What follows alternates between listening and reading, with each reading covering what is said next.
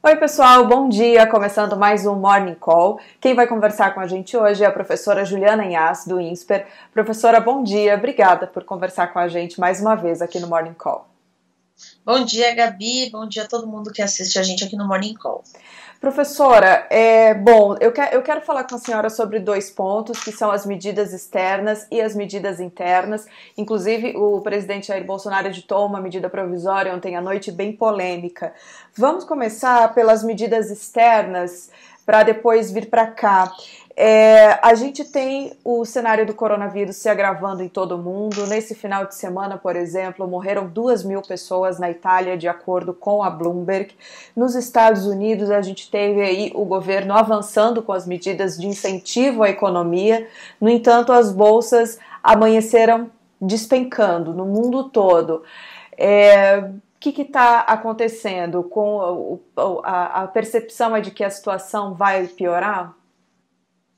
Bom, Gabi, acho que o ponto é que a gente tem hoje uma incerteza muito grande. Então, as pessoas têm de fato uma percepção de que as coisas estão piores. Né? A gente está olhando a situação a longo prazo. É, com muita incerteza, então acho que as pessoas têm uma grande dúvida de quando essa situação se resolve, e essa incerteza de fato tem se solidificado dentro dos mercados, mas além disso, a gente tem uma, uma percepção percepção de que nesse curto prazo as coisas estão piores e aparentemente num curtíssimo prazo a tendência é ainda de uma piora. Então a gente tem uma incerteza quanto a quando as coisas melhoram, mas aparentemente uma percepção muito sólida de que num curto espaço de tempo a gente ainda fica um tanto pior. Isso de fato cria no mercado esse espaço ou essa percepção que a gente hoje enxerga nos mercados de que as bolsas caem e continuarão caindo muito provavelmente ainda nos próximos períodos, esses períodos mais curtos de tempo, porque a gente não consegue de fato ver grandes perspectivas de melhora, apesar da gente ver avanços em algumas medidas do governo, como que a gente viu nos Estados Unidos, como essas que a gente vê, por exemplo, no Brasil. Apesar da gente ver governos preocupados com as suas economias, dando, é, fazendo pacotes, dando apoios, é, enfim, e tentando fazer medidas que é, intercedam para suas economias ou é, tentem caminhar em favor né, da redução de, uma, de possíveis recessões, a gente sabe que são ajudas pontuais, que apesar das tentativas e da boa vontade, não dá para garantir que essas medidas consigam contornar impactos de hoje um inimigo que ainda é um tanto desconhecido, que a gente ainda não sabe como é, zerar ou como de alguma forma combater completamente. Então hoje a gente vive uma sensação de muita incerteza, o mercado lê isso muito bem, o mercado entende isso muito bem, é, todo, é, todo esse lockdown, né, toda essa é, colocar toda a economia, né, a gente está vendo as economias mundiais se colocando em resguardo, faz com que essa sensação aumente mais ainda, essa sensação de, de insegurança e de incerteza. Então, a gente provavelmente deve continuar vendo efeitos como esses, infelizmente. A economia mundial ainda vai demorar para conseguir ver aí é, a prosperidade que a gente via há, há quatro, cinco meses. Professora, vamos falar um pouquinho do cenário externo, aliás, do cenário interno. É, ontem, domingo, o BNDES divulgou aí um pacote de incentivos à economia para conter os impactos causados pelo coronavírus.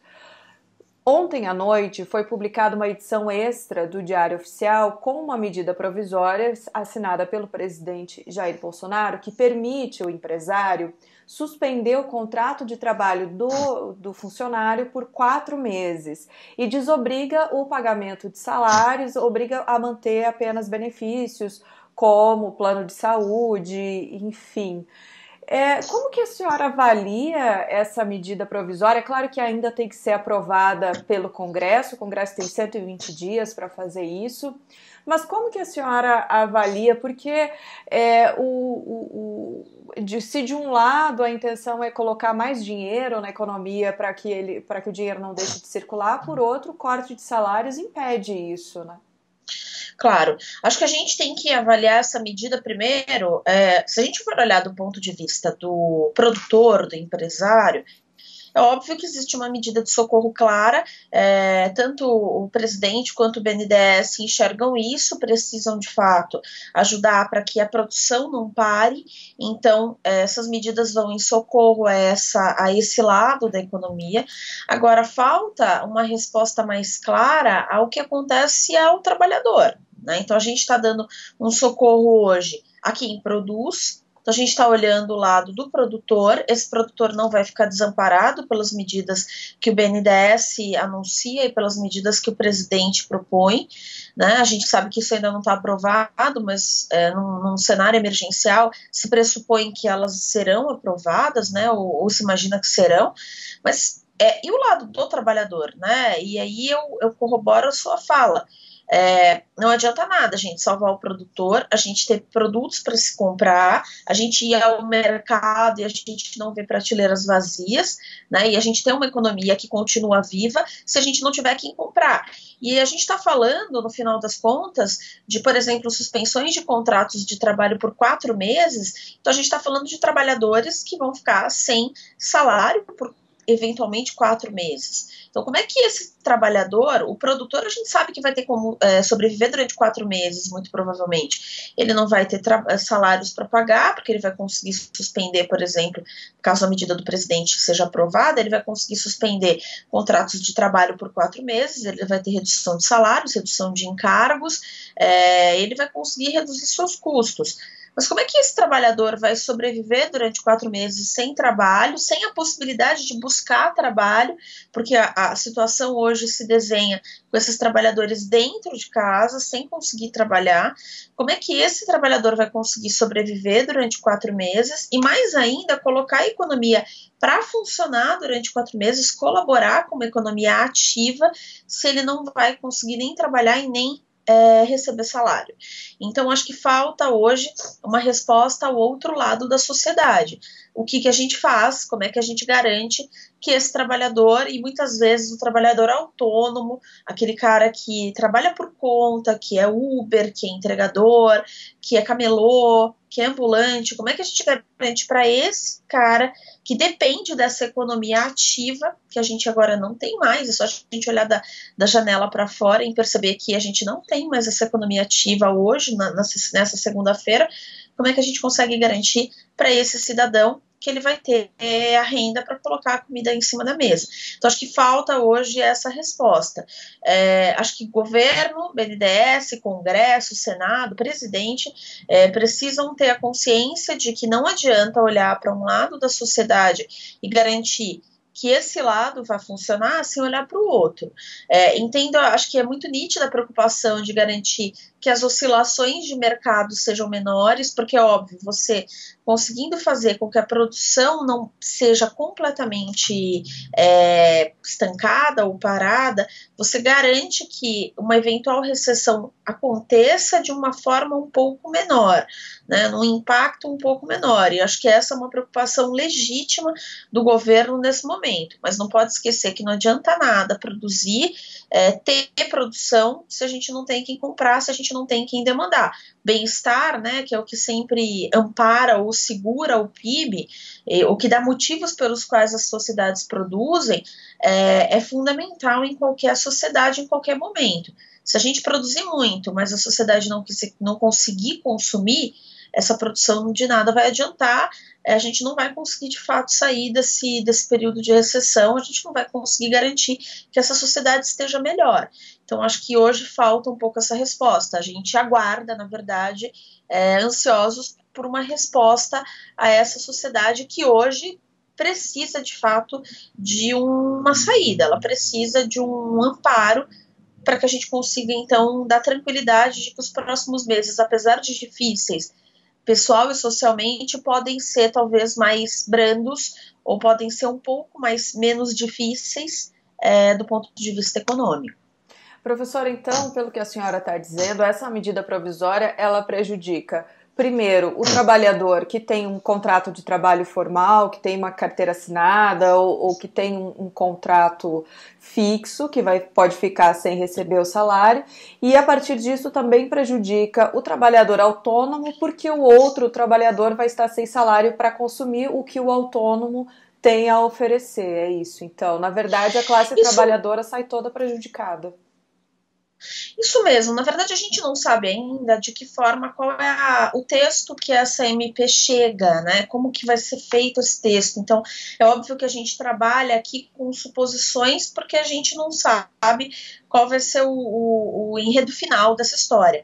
Mas pensando de uma forma muito é, simplista com que, as informações que a gente tem, aparentemente sim, a gente está vendo de que o trabalhador formal ele pode de alguma forma ser colocado na geladeira por quatro meses, o que certamente prejudica a sua, a, a sua, é, seu padrão de consumo, prejudica o tempo que ele vai ter que ficar em casa e não é por gosto, é por necessidade, né? Então não é uma escolha, é uma falta de, de, de possibilidades ou de escolhas, na verdade, e pode sim prejudicar o autônomo, né? A gente vê a gente tem visto nesses últimos dias até uma, uma certa é, corrente de solidariedade, até no sentido de que as pessoas busquem a, apoiar os autônomos nesse momento, porque a gente sabe que são muito prejudicados agora, porque não tem uma garantia de renda nesses momentos iniciais.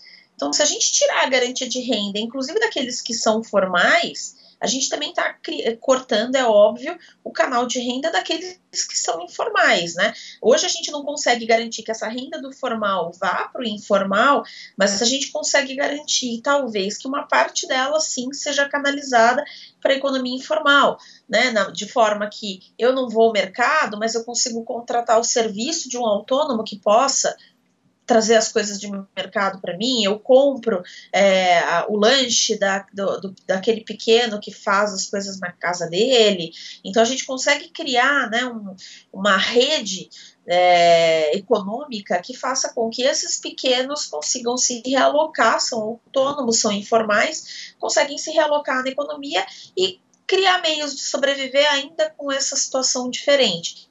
Agora, se a gente criar um caminho no qual a gente corte a renda também dos formais que vão ficar em casa, esses não vão ter renda nem para canalizar, nem para si, muito menos para canalizar para esses informais. A gente pode criar uma situação aí em que a tentativa do governo de ajudar um lado cria um, um, um caos social que vai prejudicar, na verdade, todo mundo. Ele não vai conseguir nem ajudar esses que ele está tentando ajudar agora, porque esses que ele está tentando ajudar não vai ter gente para vender. Eles vão podem produzir podem conseguir salvar um, um pedaço aí da sua da sua renda ou do seu prejuízo, né, reduzir um tanto do seu prejuízo, mas certamente não vão conseguir ter espaço para vender seu produto para ninguém, ou para muito poucos, né, porque a gente não vai ter de fato quem consiga consumir sem renda. Uhum, tá certo. Professora, muito obrigada por conversar com a gente mais uma vez, para descontrair um pouco nesse dia que começou tão difícil com notícias tão desagradáveis. Eu quero dizer que eu adorei as fotos atrás, seu cenário. Ai, que bom, que bom, fico feliz, é bom. Pelo menos a gente consegue tentar deixar esses dias que certamente não estão fáceis um pouco mais é, leves que sejam mesmo. assim, né? Que a gente consiga, apesar de serem dias difíceis, que a gente consiga trazer é, uns aos outros um pouco mais de leveza. É verdade. Professora, muito obrigada. Boa semana, boa quarentena para você. Muito obrigada, Gabi, para todos nós. Um ótimo dia. Obrigada, pessoal.